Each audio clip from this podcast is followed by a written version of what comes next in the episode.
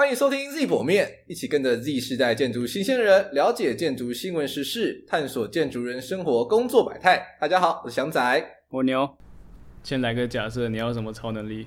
如果我要有超能力的话，我想要穿越时空。就穿穿越时空意思就是有时间上跟空间上的移动，应该是时间上吧？就比如说我现在在二零二零年，我可以回到二零二一年，二零对，比如说二零一零年。之类的，那这用意是什么？我要把那个选择要去读建筑课自己一枪打爆头。可是照来说，如果你你穿越时空，你还哎、欸，你是可以看到以前的自己的那种穿越时空。对啊，对啊，对啊，然后就把自己爆头，然后就瞬间我自己也爆头这样子。对啊，你你你把二零一一年你爆头之后，那回到二零二零的你会发生什么事情？灰飞烟灭，直接消失。所以这个好像要另外开另外一集了。就我如果是我要超能力，我应该也会想要传送类。可是我是不在意时间上的传送，我比较想要在空间上传送。为什么？就之前我看了一个一个电影叫《Jumper》。我记得我记得好像是零八年还零九年的电影吧，导演是那个 Doug Liman，然后他其实是改编 Stephen g o 的一个小说，他就是 sci-fi 小说，这种科幻型的，然后主角可以在空间之间瞬间做穿越，就比如说你现在在永和，你可以瞬间穿越到英国，这样。瞬间哦，不用等机票，不用做什么健康筛检。哦，我好像看过一部电影，对，然后他就是到到处旅行嘛，然后去去偷金库之类的。哎，对对对，我想起来了，然后最后就被抓了，这样，对，好像被抓，好像好像不是很好。哎，那其实每个设计人是不是都有一个天生的超能力？呃，我们现在讲的超能力是哪个超能力？跟他讲清楚。是手抄的那个抄。对，我们这一集应该要讲的是天生的抄袭能力，这样好吗？我超玩的，超怪的啦。好了，那其实就是会录这一集呢，其实是因为最近有一个很大的事情发生了。嗯，在建筑界的涟漪可能比较小一点，应应该说一组 YouTuber，他们叫做 Lo-Fi House，是 Lo-Fi 哦，不是 Lo-Fi 哦。哎、欸，我刚刚想说是不是 Lo-Fi，是 Lo-Fi 哦，是 Lo-Fi，就是、哦、他他这个 Lo-Fi 是一个风格，是不是？好像是，其他的 YouTuber 他们有证明过，说他们不是 Lo-Fi House，他们叫 Lo-Fi House。好，我们这边再证明一次。对，Lo-Fi House 呢，他们是一群 YouTuber，他们在 YouTube 上面大概有超过六十万人订阅。那他们主要在做的事情就是他们会在他们的频道中分享一些手绘的图面，嗯，教你怎么创作。然后另外的话，还有他们会自称自己是风格规划师。然后他们就会去接一些案子，就帮你去改造空间。比如说，他们有帮了很多 YouTuber 去搭建他们的摄影棚，就是因为他们都是假装很像在房间里面摄影嘛，然后就帮他去做一些房间的改造，去帮你去塑造出一种风格。他他的改造上的动作事实上应该是比较小的。对，他们去帮你去挑选一些比较适当的家饰、家具，然后帮你搭配起来。那会爆红的原因呢，就是因为他们这样子的那种亲手做的感觉，会让大家觉得说，哎、欸，好像我自己来也可以。嗯，对，所以他们就是累积到了非常高的那个人气。嗯哼，对。那这次事件爆发来呢，它其实起火点也不是那个风格式的部分，反而是它的绘画的部分。就是有个 Dcard 上面被踢爆说，他们创作的艺术作品都是抄袭一个国外网站叫做 Pinterest，相信建读建筑系大家应该都很知道。然后他们就是可以在影片中很清楚的看见成员是开着手机或者是平板，照着那个 Pinterest 的那个图面在画。这这个就有点尴尬了。然后他们的成品呢，不是就只是自己用，他们还有在公开贩售。那大概一幅画作大概可以卖到两千块左右的价格。个人的话还没有卖到这么贵过。对，那个阿牛他有在卖他的插画，那一幅纯正原创，减价二十块，卖不掉吧？减价二十块。然后一开始爆发出来的时候，他们 Lo-Fi House 回应就是一直都是以一个争议去回避所谓的抄袭说。然后他们在第一次的回应中，在在 Facebook 上回应说，我们的影片中我们就是不想用硬的，而是用手画，就是想要避免版权问题。嗯，然后他们是等到整个舆论炸锅啊，大家开始狂骂之后，他们才改口说会将涉及抄袭的影片下架，然后需要网友们可以帮忙指点迷津，说哪一些影片里面有涉及抄袭，跟他们讲，他们会才会把影片下架。哦，当然是说要请大家来找茬，帮我看。对，就大家来找茬，然后没找到就算了这样子。然后就后来呢，他们原本听说是大概两百多部影片，撤到现在好像只剩下七十出头部影片。我还以为你要说他们原本两百多部，然后撤到现在剩下一百九十四。没那么，那也太没诚意吧？就是可以知道，他们其实有一百多部影片都是涉及这种抄袭创作，几乎超过他们半数的作品。嗯，然后他们其实主要刚刚提到嘛，是他们所谓的 Lo-Fi 风格的画作，在自己的那个购买网页里面，目前画作的页是呈现四零四不存在，啊、找不到。对，所以他们那些刚刚提到的价格啊，都是看网别人网网络上其他人写的。那这我相信这部分其实应该很多建筑人就想到啊，干我什么事情？所以我们其实比较想要针对的是，刚刚大家一开始有没有听到，有所谓的室内风格师。室内风格师，阿牛，什么叫室内风格师？嗯，你有听过吗？呃，呃我室内设计师、建筑师我都有听过，室内说的室内风格师没有怎么听过。对啊，这是我们今天蛮惊讶的。其实我们最惊讶的是这一点，就到底什么是室内风格师？然后，所以我们一查了之后才发现说，其实在国外。它是一个新兴职业哦，嗯、而它有很多个面向，它有所谓的叫做 interior decorator，然后跟 interior stylist，然后跟 interior designer。interior designer 应该是大家都知道，就是设计师，是吗？然后刚刚有提到的 stylist 跟 decorator，De 这好难分辨哦。decorator 是是装饰师吗？就是可能会比较像是用物件去装饰一个空间，嗯、就是他可能不不会动水电涂抹，他只会用装饰的部分去解决。对，然后 stylist 的部分的话，stylist 听起来好像比装饰再更进一步，因为装饰可能它没有一个没有一个明确的 style，但 stylist 它在你装饰之前就决定好了，哎，这个走的是北京风，就像剪头发一样嘛，就是说你想要剪的是一个 undercut，或者是你想要剪的是朋克风这样子，啊、所以是你可能是有个比较明确的方向，嗯哼之类的吧。所以那他我们刚刚讲 Lo-Fi 这边在室内风格师的部分。所以是摆家具、摆画这样子。对，所以他们在他们的节目里面的话，他其实是比较强调说是用所谓的家具、家饰和整体的视觉美学，就是他会帮你去选择一些色调，比如说他就会说你这个房间它这是可能是英伦风格，那所以他就会帮你去选择说什么英伦风可能是比较灰色系的墙面啦，然后搭配一些复古的那种木门。或是一些摆设，嗯嗯嗯、他们其实比较多的话是用这些软性的东西去创造空间感。他这样听起来，我会觉得比较像选物师啊。就有些衣服店好像会说是选物店，因为你平常顾客他并不会特别去在意，比如说哪边有卖好看的家具，但除了 IKEA 之外的地方。但在但如果你雇佣一个选物师，选物师平常都有在关注一些比较漂亮啊、有风格或者是怎样怎样特别的家具。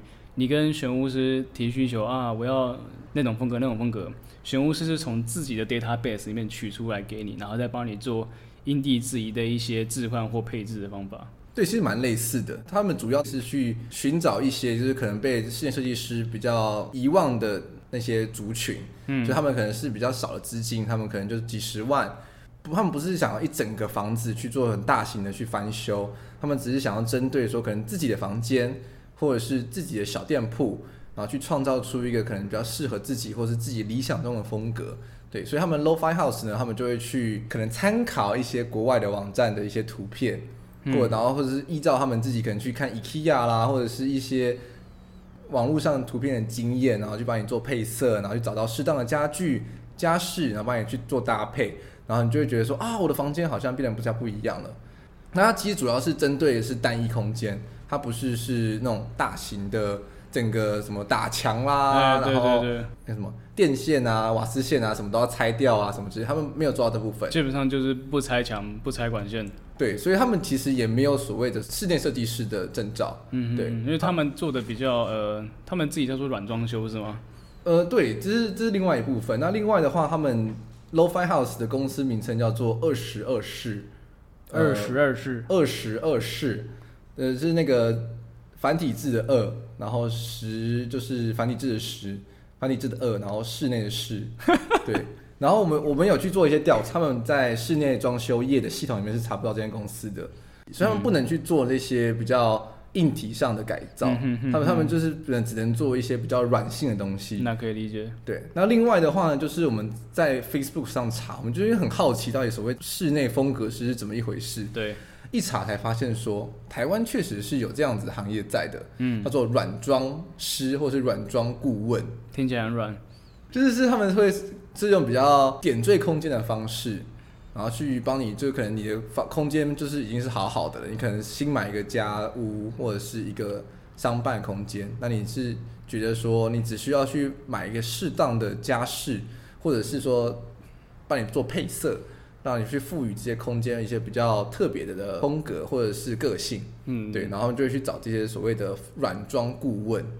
那这听起来，我用另外一个比喻来讲，有点像，呃，假设我手机，我手机用了大概半年都看同一个桌面，我就很烦，我就去下载一个布景主题，然后布景主题它换的同时是那个桌面的一些 app 的 icon 它也会改嘛，嗯，然后比如说字体会改成可能比较可爱或者怎么样的，因为是不是有点像类似这样子的一个配置？对，其实我觉得还蛮类似的。嗯所以，我们从整个大概空间设计领域的一些职业来看，假设我们取建筑师、室内设计师、室内风格师来看的话，那是不是可以说，哎，建筑师我们是关心在比如说空间的层级，一整栋公寓或者怎么样各住宅整个单位之间的关系？那室内设计师会比较像说，哎，这呃这个家庭式的空间内之后，它里面的一个空间的比较消失度的格局，比如说跟人尺度有关的，或是灯光的关系。那室内风格师是不是在更进一步的讨论说，那我们诶书桌摆哪里，或者这个墙的颜色是不是要有一些调整，就是比较会可能偏视觉上面的一些设计？可以这么说，但是就是说，因为室内风格师它并不是一个算是有经过专业认证的职业，嗯，他可能都是就是你比较有经验或者是说有想法的人，然后他们算是比较像顾问的角色，所以他们其实照理来说不能够，如果以所谓的法律来讲的话，他们其实并不能够去动到整个房子的结构啦，或者是一些硬体墙面之类的。他们只能说是就空间内部，就是已经存在的空间去做适当的一些家具、家饰或者是软的配件的去摆设。所以就是只要你有一个 Pinterest 账号，你就是风格师。对，你只要很懂怎么配色，你就是可以当风格师。然后最最近我亲戚才问我说：“哎、欸，那个你要不要来帮我们弄一下室内设计？”然后我就问了一下，我说好啊，然后就是周末约出来讲一讲，然后发现他好像就要我做类似的事情，就他只跟我说这个 这个墙墙颜色，你觉得要配什么颜色？我就呃呃呃绿绿色好了，就我我以为也是要大兴土木，就其实没有哦，真的吗？嗯，所以代表说确实在做室内风格这个部分，好像是有蛮大的一个市场在。因为我觉得我觉得是 IKEA 兴起的关系，所以大家都开始觉得说我自己来也可以。因为这近年的话，因为很多 YouTuber 也在封这种所谓手作。大家觉得说，哎、欸，我油漆我可以自己漆啊，那个地板我可以自己拼啊，窗帘我可以自己换啊，对啊，灯、啊、我也可以自己换啊，其实很多都可以自己来。对，所以就是它开始风起了这种 DIY 的潮流，然后而且加上最近又有很多的选物店啦、IKEA，然后各式各样的灯饰店面出现之后，大家觉得说，哎、欸，我可以自己来搭配。那有些人呢，他们就可能就是不知道怎么搭配，那就会去寻找这样子的软装师或者所谓的风格师来去做空间的设计。所以他们算是去服务一直被建筑业跟室内设计业遗忘的一个新的族群。嗯，Lo-Fi House 他们也算是抓到了一股商机啦，所以他们才有办法从中脱颖而出，就是去抓紧了这些有这样子需求的人，然后去提供他们的服务。那我很好奇，就是诶，阿牛是做插画的嘛？对。那插画是不是有发生过类似这种抄袭的事件？你说。你不能说朝鲜说发生这种有人露出超能力的事件，哦对，有人露出这种超能力的事件。前前一阵子那个交通部观光局那边有推出台铁的一些彩绘列车，虽然好像一开始是从好像纽约带来的一个活动吧，然后最后是选择在台铁这集集支线做那个彩绘的列车。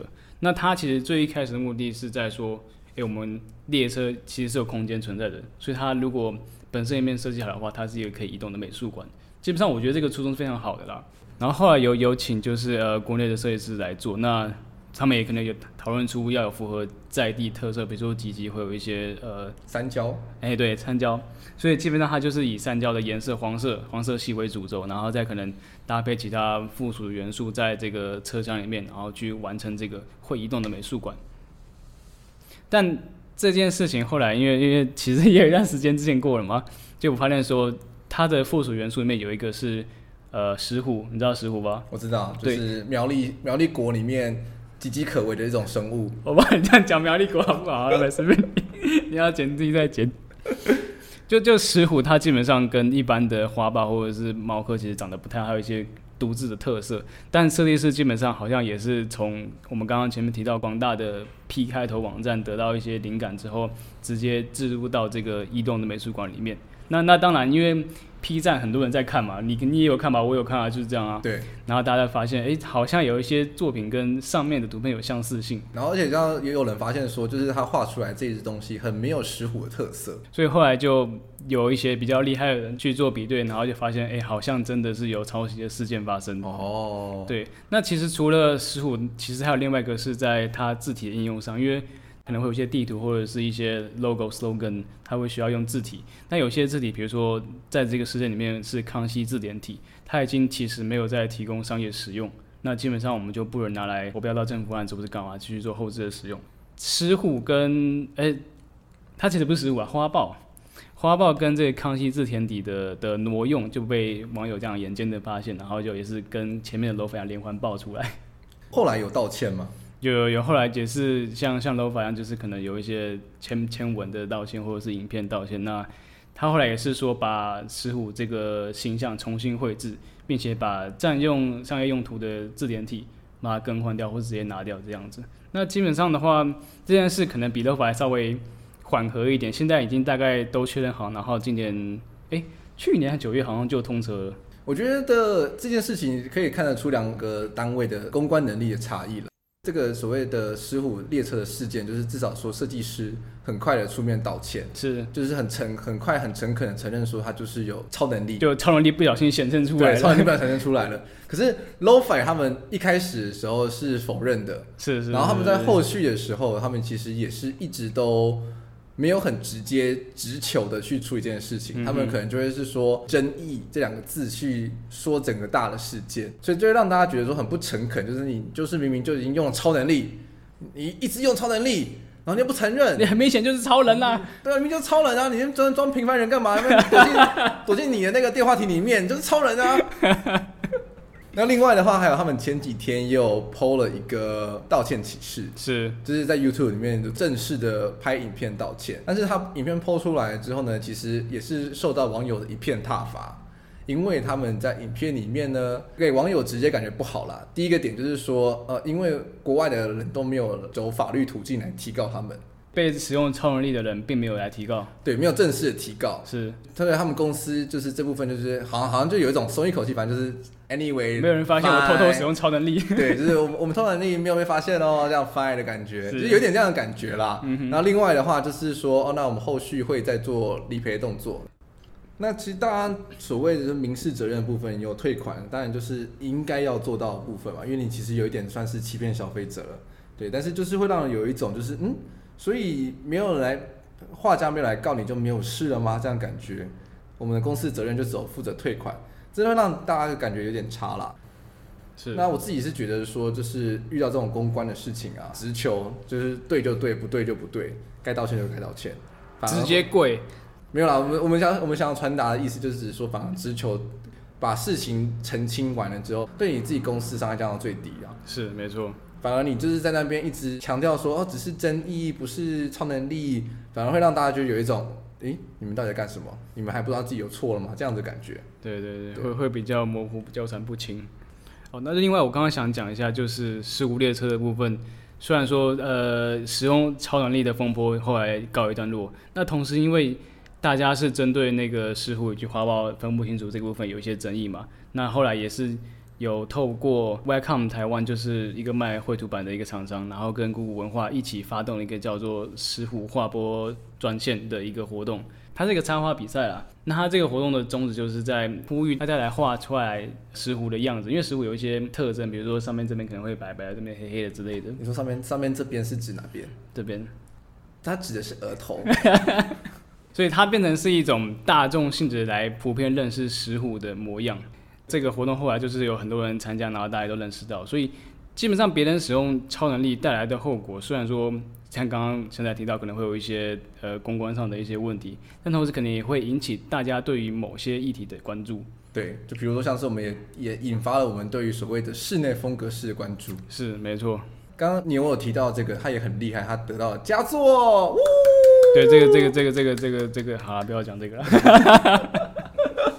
好，其实阿牛，我真的很好奇，因为你对于这种插画啊、嗯、这种创作类比较有概念，是到底什么叫做抄袭，什么叫复制啊？就是抄袭啊！你刚才讲抄袭、复制 （copy、mimic） 或者是 clone，就是克隆体这种 直接复制型的东西。我这个这个概念，我觉得我可以大概分成三个层次来讨论。OK，那第一种我想讲的就是，我把它称之为临摹或者是效仿。那它的内容就是，比如说我一样画葫芦，我就是照着葫芦画葫芦嘛，这个样子。直接的话去 copy 它，去找一个最大的近似度去描绘它的呃形式形态，而且。通常不会公开我临摹对象，呃，我不会告诉你我画的是哪一个葫芦，嗯、但事实上我是照葫芦画的。那这种的复制方法的原因可能来自于，诶，那颗葫芦它基本上已经有很高人气，我已经知道你家的葫芦大家都很喜欢的。那如果我画一颗你家的葫芦，应该大家也会喜欢吧？基本上大家都会是，呃，他预期的一些人气啊，或者是评价是非常高的，才会想要去做复制动作。那当然也有可能是只是为了诶省时省力。我我下礼拜就要交一个葫芦葫芦的素描，那我赶快画一下别人的，那就你知道，交差了事这样。但是所谓你你觉得省时省力，但是对于创作者而言，其实是很大的伤害啊。是没错，因为创作者他们其实是花了非常多的心力去构思，嗯、然后去想象说这些东西要怎么画，然后跟创作才会有现在可以看到的成品。对，所以像我们刚刚前面提到的，呃，Lo-Fi House 跟石虎列车，他们的超能力可能都会先属于我们第一种临摹效仿这样的超能力。OK，那第二种超能力，我会认为是比较偏致敬或者是在线。那它的概念大概就是，它也是会追求一模一样，但是它会明确告诉你我，呃，临摹的对象是什么。那有时候这个的目的是在于说，比如说以电影来讲，我是为了让观众去重新寻找那个我临摹的对象，因为它是一种致敬的的动作。我告诉观众说我很喜欢这个，那基本上有同样呃喜好的观众也会喜欢这个。有一部音乐 MV 啊，非常的酷，就是张敬 Jam John 他的 Dust My Shoulder Off，它里面呢其实就有致敬了非常非常多的知名名画。那它其实是用一个比较不一样的手法去把一幅一幅名画串接起来，是一个一个的一个场景。然后，所以就是说，你可以很清楚的知道说，他是在对哪一幅名画，因为都太有名了，去做致敬的动作。对，他同样是复制，但他是为了要致敬。那接下来再谈就是第三个层级，就是我觉得它叫做呃挪用或者是重新的组构。它它这个的内容有点像是我参考，基本上都两者以上，两个、三个、四个，我甚至无限多个的一些呃对象，然后把它的优缺点各各取一些拿过来，然后重新捏成另外一个比较。呃，颜色不一样或者怎么样的一个再制的物品，也就是借由重新排列跟组构而创造出类似于你所参考对象的作品，但是它并不全然是完全是被复制出来的。用一个比较简单的例子来讲，就比如说我们讲颜色，颜色基本上有三原色，英文叫 primary colors，那基本上颜色就是呃红色、蓝色、黄色，这是三个原色。但它们如果你把比如说黄色跟蓝色加起来，你会得到绿色。那绿色我们又称为是二次色，也就是 secondary colors。那你不能说绿色是抄袭黄色或者是哪一个颜色，它就是一个新的颜色，你知道吗？它是被重新组构挪用出来的一个新的颜色。但是如果你是说，比如说拿两幅画，嗯，假设说你从这幅 A 画里面拿出一个黄色的色块，从 B 画里面拿出一张脸叠在一起，这样子不算抄袭吗？我我觉得你讲到一个非常好的地方，就是。基本上很多人的讨论都是在讨论像你这样的一个组构方式，拿 A 拿 B 加起来可能等于 A 加 B，但你希望它是 C，对的的这种概念。对，好，这边的话我就想要提到一本书，它的书名叫做《点子都是偷来的》，Still Like an Artist。它是一本蛮奇怪的书，它作者是 Austin Kleon，他是一个纽约时报的畅销书作者。然后这个人他履历蛮丰富，他当过图书馆员，然后布洛克。然后本身也会写诗啊、画画或是玩音乐，这是蛮多才的一个人啦。那他这本书为什么说他有点奇怪？他是一个有点像公开说明说一切的原创基本上都是抄袭，就你后面看到任何说啊你觉得很新颖的东西，事实上都是别人发挥他们的超能力之后出现的东西。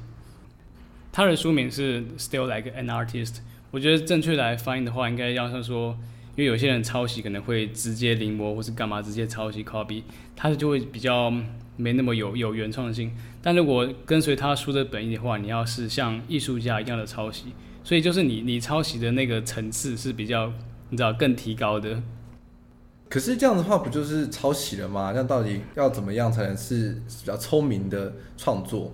对，所以我这边大概列举书中几个章节，我不要全部读完，要不然你自己去读。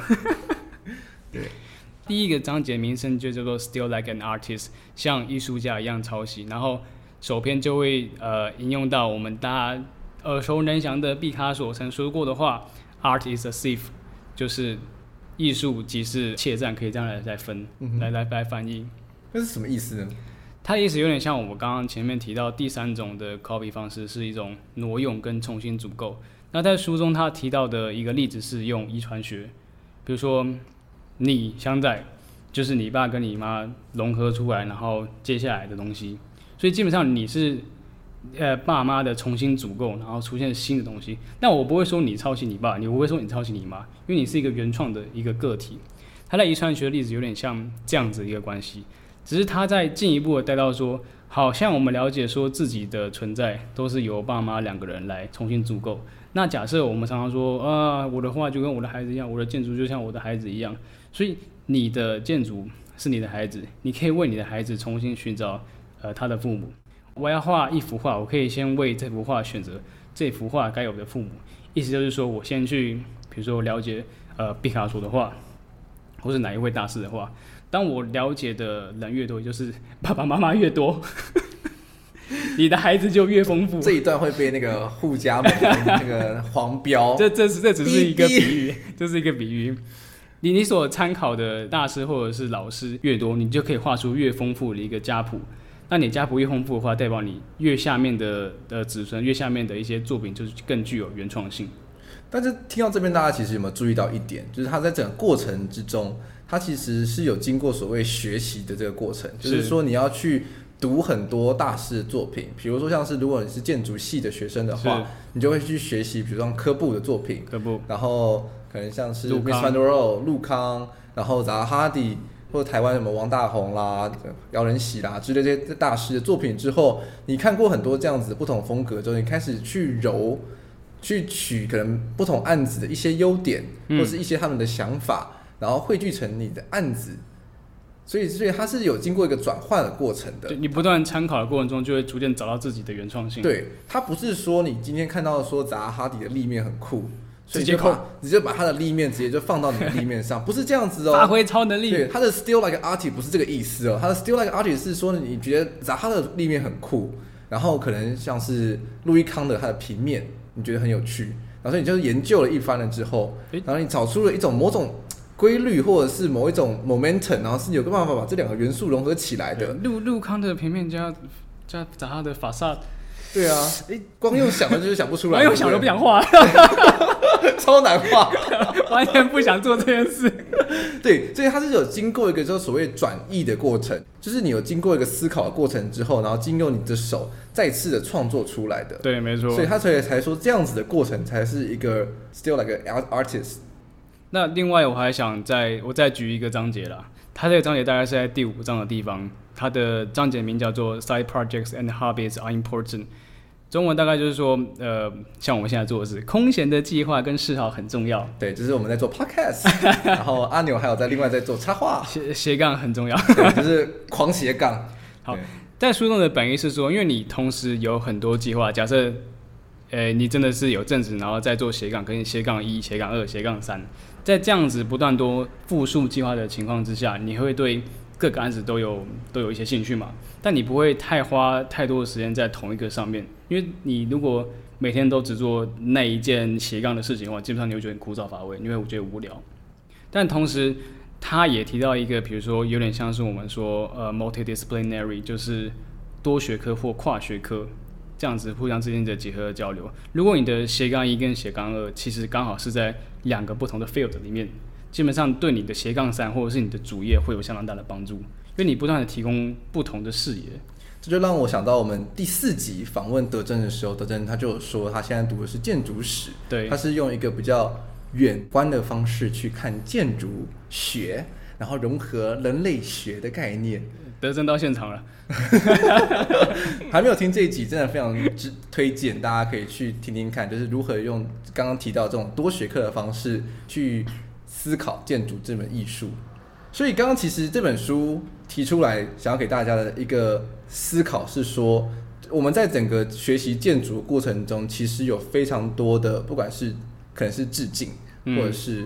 挪用是对，其实是会去看很多大师作品，然后经过我们自己的转化之后，才提出我们自己的设计成果。是，这让我想到说，我们在大一的时候，其实都有做一个案子，叫做什么“向大师学习”，有没有？有有有，是是是。对，就是那时候我们会去选一个大师作品，对对，然后你就是要去学习他的，去读他的设计，包含说他的平面啊、立面啊。剖面是有什么样的个人理论，然后是什么样的关系？是，然后再借有这样子的逻辑去创造自己的空间。没错，我记得我记得那时候我是选藤本壮介，我忘了。对，他有一个叫做什么 House N，他的那个 House N 那个很特别，他就是他是一个住宅，但是它有三层立面，是，然后每一层立面它的开口位置都不一样。嗯，所以就是借由这些立面的时候，光就可以从最外层的立面，然后。一层一层的创造不一样的隐私性，然后同时光又可以射到最里面住宅空间里面去。那所以我就是学习这样子的一个案子之后，想想就是经过思考，所以我在后来再提出一个设计，它可能会有这样子的影子在，可能它是一个复层立面的影子，嗯，对，但是它可能是有不一样的机能，或者是一个不一样的开口方式。所以你成功把藤本中间内化成你的。你的，他现在是我的父 父亲这样子，他已经纳入你的那个家族谱里面，可能放在某个位置。他现在他现在是我的父亲一号。对，然后如果你现在在看，可能看杂哈，或是或是看对杂哈的话，母亲二母亲一号的。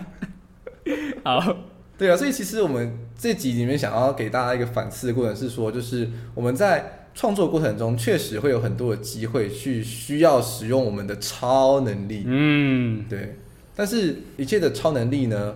不是说我们看到一个很好的作品，然后就直接把它复制贴上到自己作品上面。对，那就变我刚刚讲第一个那种了，就是刚刚提到的那个叫什么临摹跟效仿。